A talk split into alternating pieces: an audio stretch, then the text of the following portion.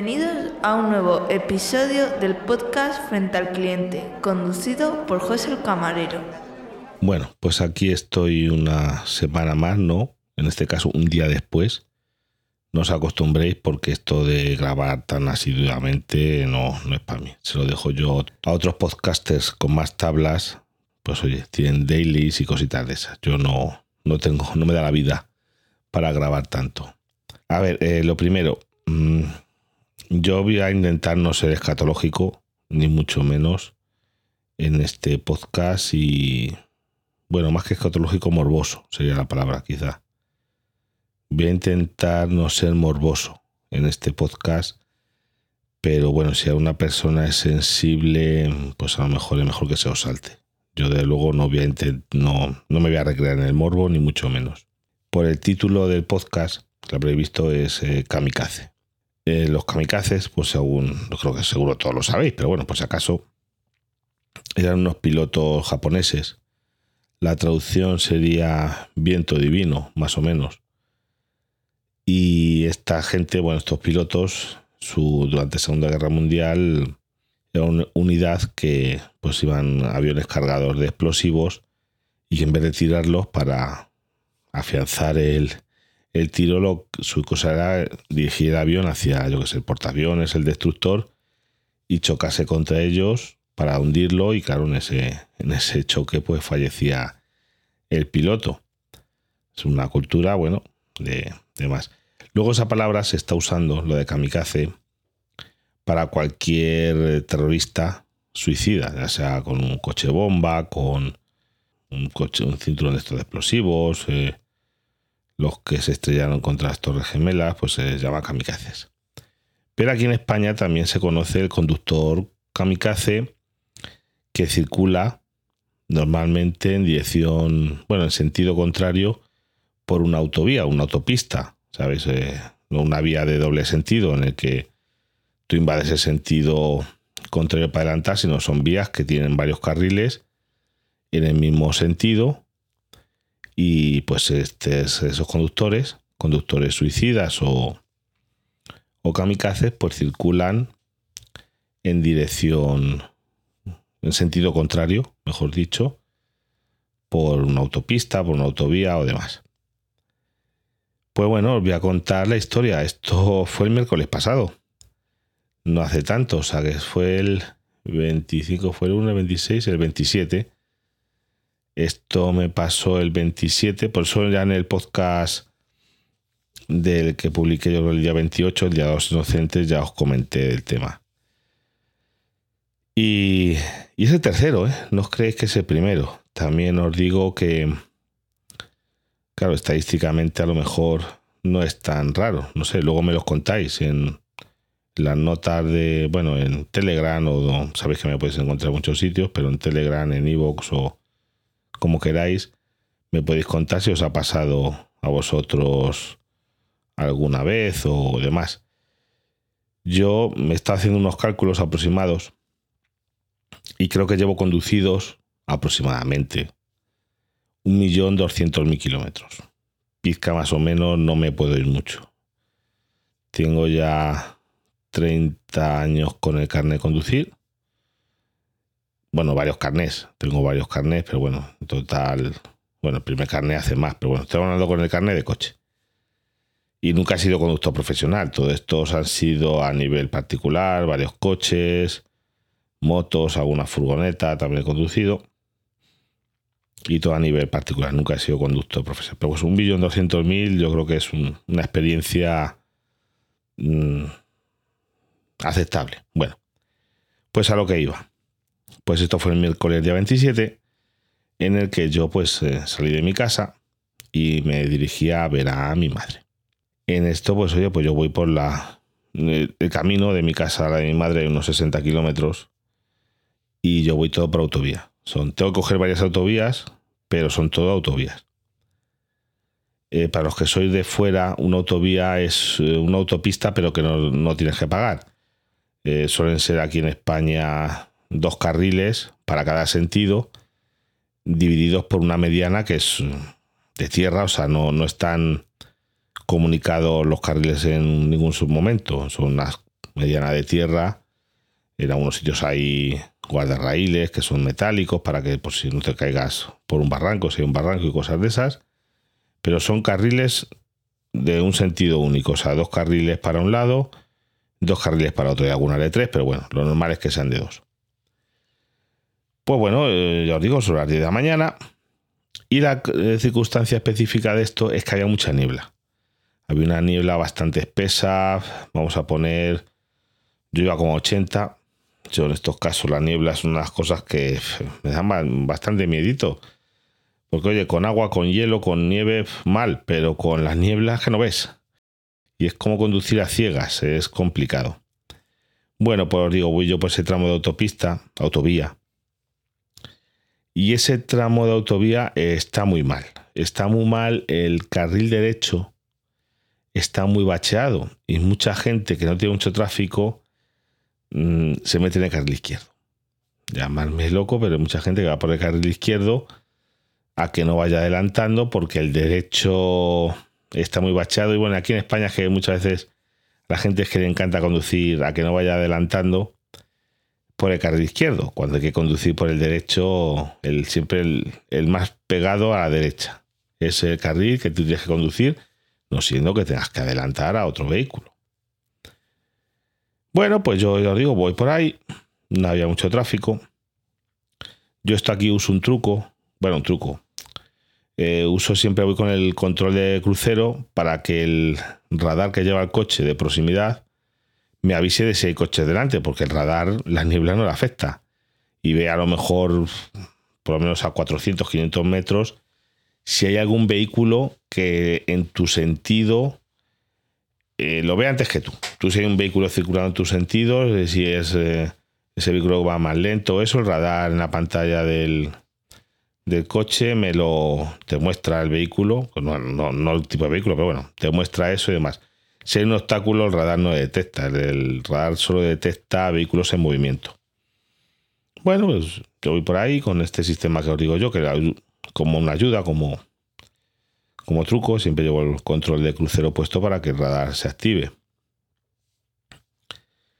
Cuando de repente, pues ya lo podéis imaginar, me cruzo con un coche en dirección con, en sentido contrario. No es dirección, la dirección es única, el sentido es el que es contrario. Era un coche blanco a bastante velocidad. Bueno, yo si yo iba a 80, ese coche pues a otros 80. Y circulando ahí a, a todo trapo, sin importarle nada. La verdad es que me llevé un muy susto, un muy buen susto. Un susto bastante gordo. ¿sabes? De los que te despiertan. Si estás medio dormido, te ponen a 100. Al cabo de, yo que sé, 30 segundos o por ahí, ya se me aclaró un poquito la idea, porque te digo yo que te vas un susto. Y más con esa niebla que, que, no lo ves, que de repente. Claro, y tú te imaginas, se te pasa por la cabeza, si, si, y si hay un camión y le voy adelantando. ¿Quién se imagina que va a venir un coche en sentido contrario? Porque es una autovía. Si tú te crees que es que no se te ocurre, es que no, no entra en cabeza el que va a venir un coche en sentido contrario.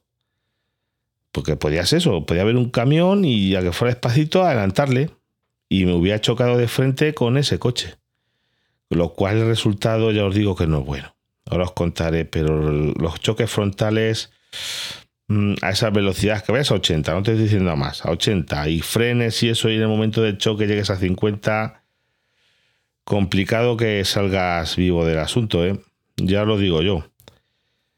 Eh, porque bueno, después eh, os cuento, a ver, el día 13 de, creo fue el día 13 de, diciembre, también al lado donde vive mi madre, un, un señor que, del pueblo al lado, que el, justo del pueblo al lado, pues se metió en dirección contraria por autovía, en, otra autovía, en otro punto, este hombre a las 8 de la tarde, en algunos sitios he visto que decían que iba sin luces. No sé, la cosa es que se metió ahí en dirección contraria. Yo había pasado hace poco porque ese día también estaba yo por la zona viendo a mi madre. Y, y después se chocó contra dos o tres coches. La cosa es que el resultado final fue este conductor falleció en el choque y mandó a cinco personas al hospital entre ellos algún niño. No digo que sea suicida, es que si es suicida, eh, vamos a ver, yo contra los suicidios, que es una cosa que, que la tengo muy ahí y, está fatal. Eh, pero vamos a ver, el, el, suicidio es una lacra con la que hay que luchar, que no se habla de ella. O sea, está una cosa, una lacra escondida y la que se debería de hablar más y a lo mejor destinar bastante más medios de los que se destinan. Se destinan a otras cosas que son importantes, pero no tenemos en cuenta que en España mueren miles y miles y miles de personas por suicidio, a causa de suicidio al año. Pero en un caso de estos, eh, es que también puede ser una equivocación. En una persona mayor, la gente se puede despistar y equivocarse. Pero si no lo es, yo he conocido otros casos que, que no. Vamos a ver, no, es que no es que qué culpa tienen esos conductores. Esas familias que a lo mejor pudo haber matado a un niño, a un, a un esto, es como el que, por desgracia, vamos a ver, se arroja a las vías de tren. Vamos a ver. El tren no, no, lo va a matar. Eh, el suicida no va. Bueno, podría ser algunas cosas raras, pero ¿y el pobre maquinista? Yo tengo un amigo que es conductor de, de tren, vamos, y, y ya os digo una cosa, eh, ellos lo ven, o sea, lo ven y de eso se los queda. No pueden hacer nada. O sea, que lo vean de lejos, o sea, el, tren no frena en un metro y se, se les queda ahí dentro, ¿sabes? Eso, que esa gente tenía que pensar en esas pobres, ¿qué culpa tiene ese pobre maquinista? No tiene yo creo que ninguna culpa. Pero bueno, volvemos al asunto. Cuando pasaron 30 segundos o por ahí que me centré ya pude uso, eh, pues ¿qué hice? Llamé al 112, les digo posición, lo llamé a la A40, kilómetro 112, se me ha quedado en la cabeza ahí grabado. Eh, digo en tal en sentido, bueno, yo iba en sentido decreciente del kilometraje, este circulaba en sentido creciente pero por el lado equivocado. Y les di el aviso, me, me comentó la chica que ya tenían algún aviso más. Digo, pues oye, pues mandar porque el susto ha sido muy gordo. Con la niebla, el susto ha sido muy gordo. Y hacía muchos años que no me encontraba un caso de esos. Y después esta semana, por desgracia, al día 31, eh, me enteré, qué que pasó ese día, de que aquí en el pueblo al lado, donde vivo yo, en el pueblo que vive mi, mi cuñado, viven ahí, pues eh, haciendo un adelantamiento incorrecto, no sé si por causa de que el conductor, una chica con 19 años y un chico con 25 perdieron los la vida, chocaron de frente y yo os digo que esos choques muy difícil salir vivo.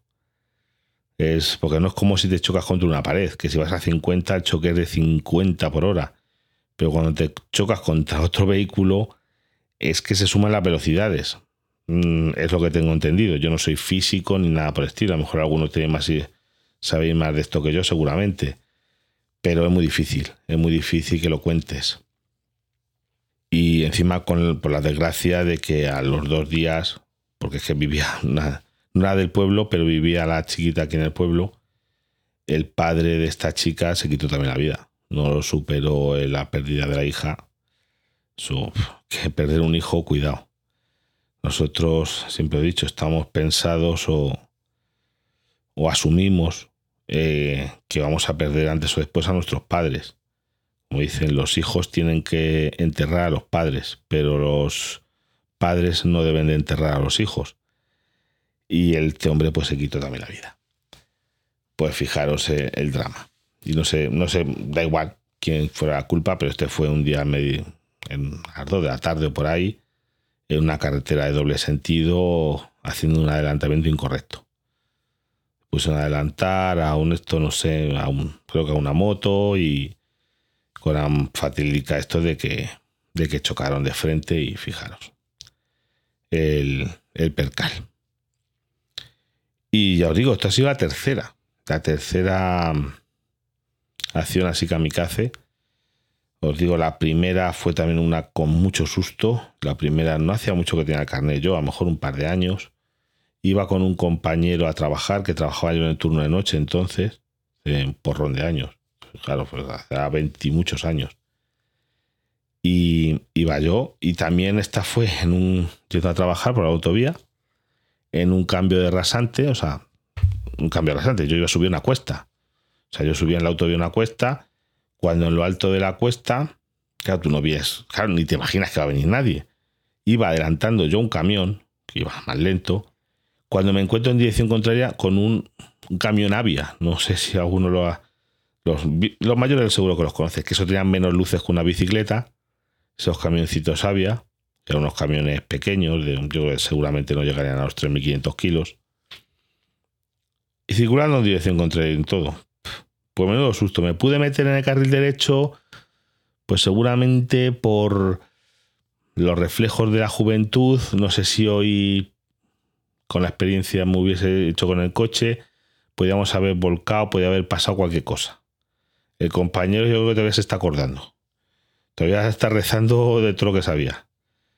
Ese día también los pasamos, porque claro, ¿quién se va a imaginar que éramos, íbamos a camino al trabajo, pues sean las 11 de la noche, que te ibas a encontrar eso?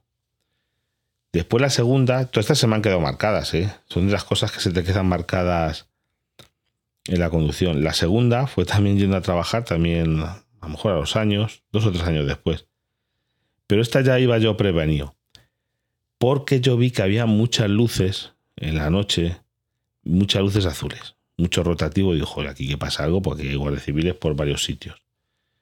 Y yo circulando por ahí, cuando veo que vienen por el sentido contrario un coche de, de guardia civil, a lo lejos lo vi, con los rotativos, ja, pero porque venían siguiendo a una furgoneta, una Ford Transit blanca, se me ha quedado en la, en la cabeza el modelo y todo, que esta sí circulaba seguramente huyendo de la policía en sentido contrario.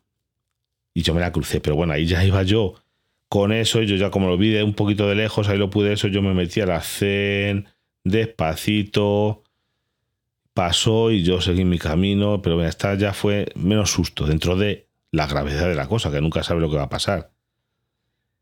Y desde aquí os voy a dar unos consejos.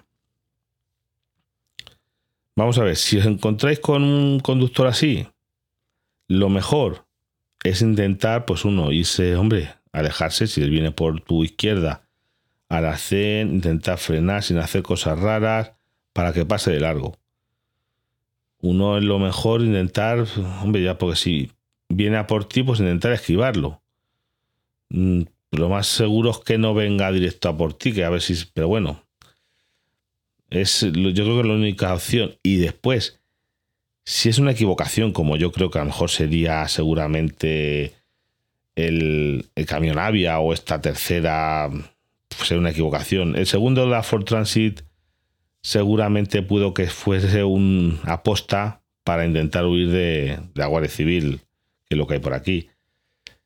Pero en el caso de que se os equivoquéis, imaginad, yo qué sé, os equivocáis y os metís en un auto, una autopista, una autovía en sentido contrario, no circuléis. Intentarlo. Yo lo que haría, cuando te das cuenta de que vas esto, es si puedes poner luces de emergencia y meterte a la CEN. Claro, la CEN lo que pasa que a tu derecha no vas a tener la CEN, pues entrar a la CEN de la izquierda o en algún sitio que te puedas apartar, pero rápidamente, no circular 10 kilómetros.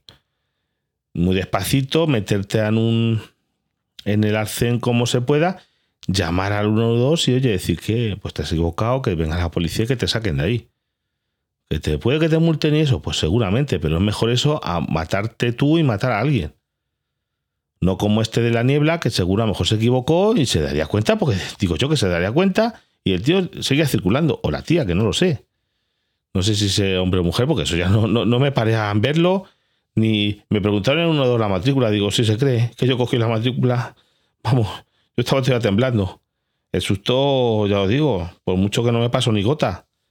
Pero el susto fue gordo. Que cuando lo conté por ahí en algún sitio.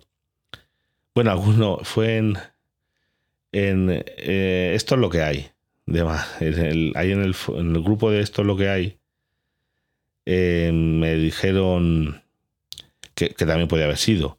Que, que si lo que me había pasado es que me había quedado en una cámara frigorífica encerrado. No. Eh, pero bueno, las cámaras frigoríficas encerrado también tienen su peligro. Eh, si es frigorífica de refrigeración, el peligro, pues esas cámaras están a un grado, dos grados, no es mucho más. Puede ser por asfixia, si te, pero te tienes que tirar mucho. Bueno, yo te he hablado de donde trabajo yo. Son cámaras grandes, pues vamos a ver qué pueden tener. Pues a lo mejor la más chica 3 por 4 metros. 3 metros de ancho por 4 metros de largo por 2 metros de alto. Hasta agotar el oxígeno, porque cuenta que eso cierra herméticamente. Hasta agotar el oxígeno te tienes que tirar mucho rato. Mucho rato, estamos dando horas. Que si se rompiese los cierres y no pudieses abrir. Y después las congeladoras, que sí que son más peligrosas porque son 20 bajo cero con un aire Cuidado, es así que te quedas ahí encerrado. Podría morir de frío en un tiempo, ¿eh? Te podría dar una hipotermia. Pero esas eh, disponen de hachas. O sea, tienen un hacha de seguridad y demás para, hombre, en caso de que no abriese la puerta, pues para intentar con ese hacha forzar la puerta y las puertas tampoco, yo qué sé, no sé, como te encierre alguien a poste y tranque la puerta por el otro lado con sacos de cemento, no, nos sales. Incluso pegando una patada porque saltan los cierres. No, o sea, no, el cierre no es una cerradura con, con un cerrojo. son, son, cierres que van como a presión, que van como un. No sé cómo explicarlo, es como un. Llevan como unos rodillos y, y, entran con unos muelles que hacen a presión, pero tú desde dentro siempre pegando un empujón, aparte que tienen una palanca para abrir de dentro, pero podría salir, pero también ya os digo, es obligatorio que tengan un hacha, incluso en algunos sitios una alarma. Una alarma de persona encerrada. También depende de la legislación, te obligan a tener una alarma por si una persona se queda atrapada dentro. ¿Y, ¿Y, qué más? ¿Y qué más? Pues mira, os digo que más. El, ya, pues oye, de pasar el susto y contaros los trágicos sucesos esto de que fallecieron pues varias personas, unos el día 13 de diciembre y otros el 31 de, de diciembre. Pues oye, quiero terminar el podcast con una cosa alegre. Y os eh, voy a recomendar que escuchéis, si os apetece, y os voy a poner a notas del programa el enlace, el podcast Dime tú, en el que en el último episodio eh, me entrevista el amigo Dani Aragay. Y vamos, es un, un podcast en el que, bueno, la gente que entrevistan es eh, recuerdos. Ahí, eh, pues bueno, velo, pues hablo de, de, cuando empecé yo en la hostelería, cosas que han cambiado y demás. Creo que, creo que es, quedó interesante. Bueno, a mí me gustó mucho. No solo porque participase yo, es porque, oye, Daniel Aragay es un, tío, vamos a llamar, old school y con todos los papeles del mundo. Llevan esto del podcast un montón de tiempo. Y vamos, y aparte es que es productor y demás, es una persona que sabe. No como yo que soy un, un es un, uno que sabe. Así que os voy a dejar anotar del programa y de aquí pues os le doy las gracias por invitarme. Y bueno, pues ahora paso un poquito a hablaros de los comentarios que tuve en los podcasts anteriores. Y bueno, es en Telegram. Es, bueno, me felicitaron el año y, y demás. Eh, Penagón, Ángel, Daniel, Alesper y Juan Carlos. Eh, me felicitaron el, el, año de la bromita esta que hice en ese podcast de, de que dejaba los, los podcasts. De momento no, pero ya, se sabe. Pero fue una broma y después, eh, bueno, ahora a ver en Evox, que mire, que también tenía yo ahí cositas. Pues ahí en en Evox tengo el comentario de, a ver si os sé decir, MKLPC79, que dice pues que ha picado, de Diego Cabanillas, que bueno, que también... Eh, bueno, ahí el Diego mm, me habla de una cosa interesante, pero bueno, no sé, yo no creo que salga, pero bueno, a mí me encantaría, como a quien no le gustaría, eh, que dice que el podcast La órbita de Endor, que todos conocéis, eh, dice que van a hablar sobre la serie de Bear. Y vamos, esa serie pues la he visto y me ha gustado mucho. O si no, os voy a grabar algún... Ya hablé de ella de la primera temporada, el año pasado, y en este pues os voy a hablar otro poquito más. Eh, yo la recomiendo, ya está la segunda temporada. Yo ya la he visto y me ha encantado. La verdad es que me ha gustado mucho. Algunas cosas más que otras, pero sobre todo lo que es de formación profesional, detallitos, cositas que yo he visto que por lo menos es una serie que está bien documentada. O sea, y detrás de esa serie tiene que haber, pues oye, o guionistas o lo que sea, está asesorados por gente de verdad que trabaja en el sector de la hostelería. Pese a que sean actores, eh, ya os digo yo que sí que son gente que, que ha estado en el sector de la hostelería e incluso alguno de los actores sí que es chef, a que no haga de chef en la serie, cosas de, cine. Bueno, ¿por dónde me había quedado? Por esto me lo dijo Diego, lo del esto. Yo he intentado ponerme en contacto con la gente de la órbita de Endor, pero vamos. Eh, me contestaron una cosa, pero luego les mandé, yo no me han dejado ahí en, no me han visto todavía esa contestación que les mandé, les expliqué. Bueno, eso no, lo veo en, ¿cómo se llama? Improbable, vamos a llamarlo así. Después, eh, Express AgriExpress eh, me dice también, bueno, igual que, que bien nos lo pasamos. Ah, bueno, esto ya es una, uno de estos del último, del último podcast que dice que él estuvo también en la Maratón Pod del 19 y que se lo pasó muy bien. Yo, una maravilla. Eh, también me lo pasé genial en esa, en esa maratón. Y bueno, pues estos son más o menos los el feedback y demás. Bueno, también bueno, me ha felicitado mucha gente por muchos sitios. César, en, bueno, después lo que es en el en Telegram, en el grupo. Eh, ahí pues oye, mucha gente me ha felicitado por, por yo qué sé, por, por esto, por el premio y demás. Eh, Dailos, eh, David, eh, P. Marco, ya digo de César, que me felicitado primero, Jorge de Va por los Mares, Dani Maverick, mmm, Joparunlague también. Bueno, pues yo qué sé, un cariño salva a Cogat, que es camionero. pues bueno, yo qué sé, mucho cariño. Yo ya sabéis que no, puedo decir otra cosa más que eso y demás. Y ya no me enrollo más porque como me sigue enrollando, os hago aquí un podcast que no veas y luego tengo que editar yo esto y, se tarda un montón. Vale, pues nada, hasta la próxima semana que cambiaremos con otros temas y esperemos que más contentos y de verdad tener cuidado en la carretera porque no, no mola perder la vida en la carretera.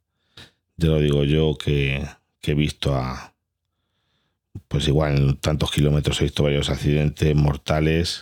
En algunos he tenido que, no sí, podemos ayudar o llegar eso y no, no mola. Ya lo digo yo que no, no es un sitio agradable para, para perder la vida. Pues nada, hasta el próximo capítulo. Y con esto nos despedimos por hoy en Frente al Cliente. Muchas gracias por llegar hasta aquí. Se agradece si le das un like en tu plataforma favorita o le das visibilidad en las redes sociales. Puedes encontrar a José en Telegram, X, Mastodon o iVoox buscando arroba frente al cliente.